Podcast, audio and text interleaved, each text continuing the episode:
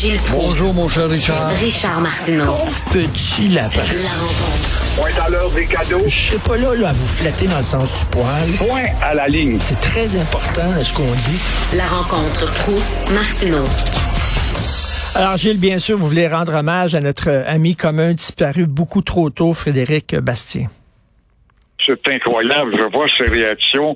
Tout le monde tombe par terre. Ceux qui l'ont connu dans le milieu, moi-même, je suis une brique derrière la tête. Quand on m'avait annoncé ça ce matin, il y a une demi-heure à peine, je suis en Nouvelle-France, à cette île. Je pense à l'histoire du Canada, du Québec.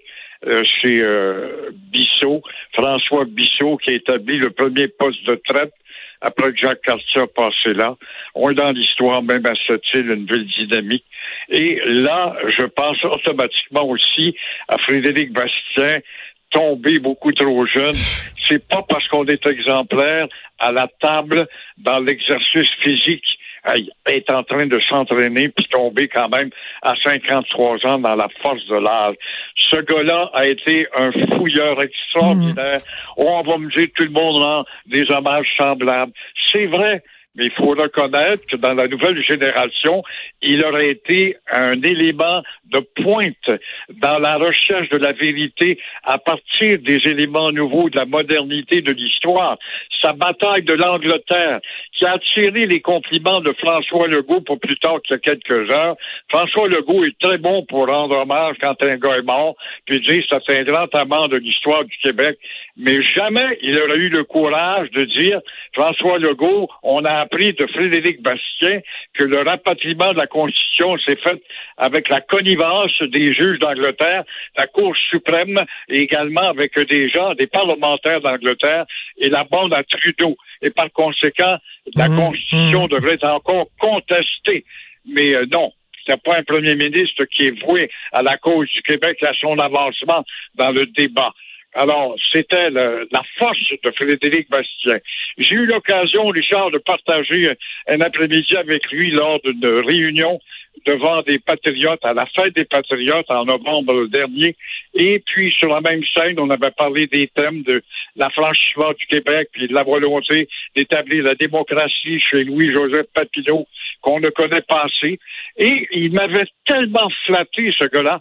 Je ne suis pas un historien, je suis un amant de l'histoire. Il avait dit, ah, si j'étais donc capable d'être bon vulgarisateur comme Gilles Proulx.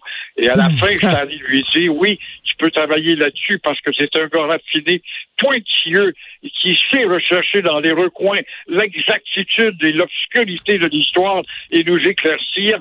Alors, effectivement, tu devrais peut-être apprendre à, à faire un peu de la dérision parfois, de ne pas avoir peur pour te rendre encore plus accessible auprès du public. Mais le seul fait qui va adresser cette parole-là, ça avait été pour moi euh, un bulletin de, de scolaire que je m'étais fait remettre par un futur grand maître. Je, je peux comprendre. Je peux pas croire que je- on va parler de lui au passé, Gilles, puis que je pourrais pas dire ici à l'équipe, à Florence, appelle Frédéric, tiens, on va l'avoir à l'émission demain, il vient d'écrire un bon texte. Je ne peux pas croire qu'il est disparu, euh, vraiment. Et c'est vrai que des fois, il pouvait avoir l'air un peu, un peu, un peu rigide, un peu froid, Frédéric. C'était un intellectuel très rationnel euh, dans sa tête, mais quel, quel historien quand même.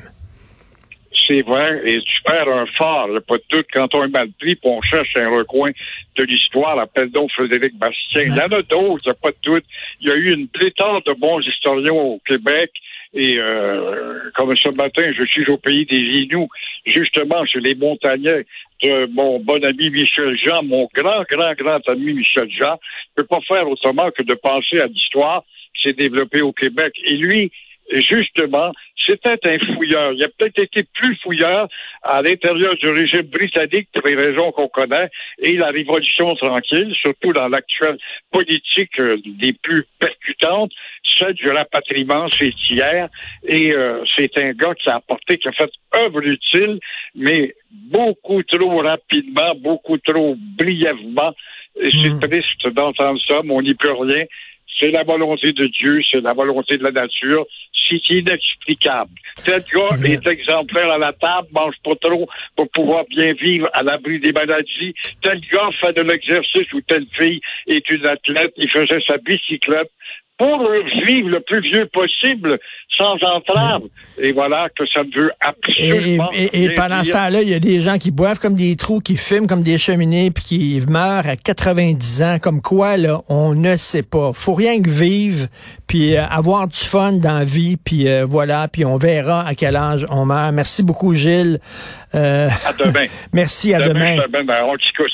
Oh. Merci beaucoup, à demain. Merci, à demain. merci à toute l'équipe. Jean-François Roy, c'est son anniversaire. En fait, c'était hier, mais je l'ai complètement euh, raté hier, donc je suis désolé. Bon anniversaire. Un des gars les plus sympathiques et attachants que je connaisse, et je le dis avec euh, sincérité, quelqu'un qui prend l'émission à cœur et c'est très, très apprécié. Jean-François, ton travail. Merci beaucoup. Florence Lamoureux à la recherche. Merci, Sybelle Olivier. Merci beaucoup à vous deux. Euh, il neige. Il neige. Tantôt, on va parler avec Benoît. Je suis tombé sur un sondage, les pays où les, les gars pissent le plus souvent debout. Quel pays où les gars pissent debout? Quel pays où les gars pissent assis? Mais quel, quel dossier hyper important. On va en parler bien sûr avec euh, Benoît. On se reparle demain 8h30. Passez une excellente journée.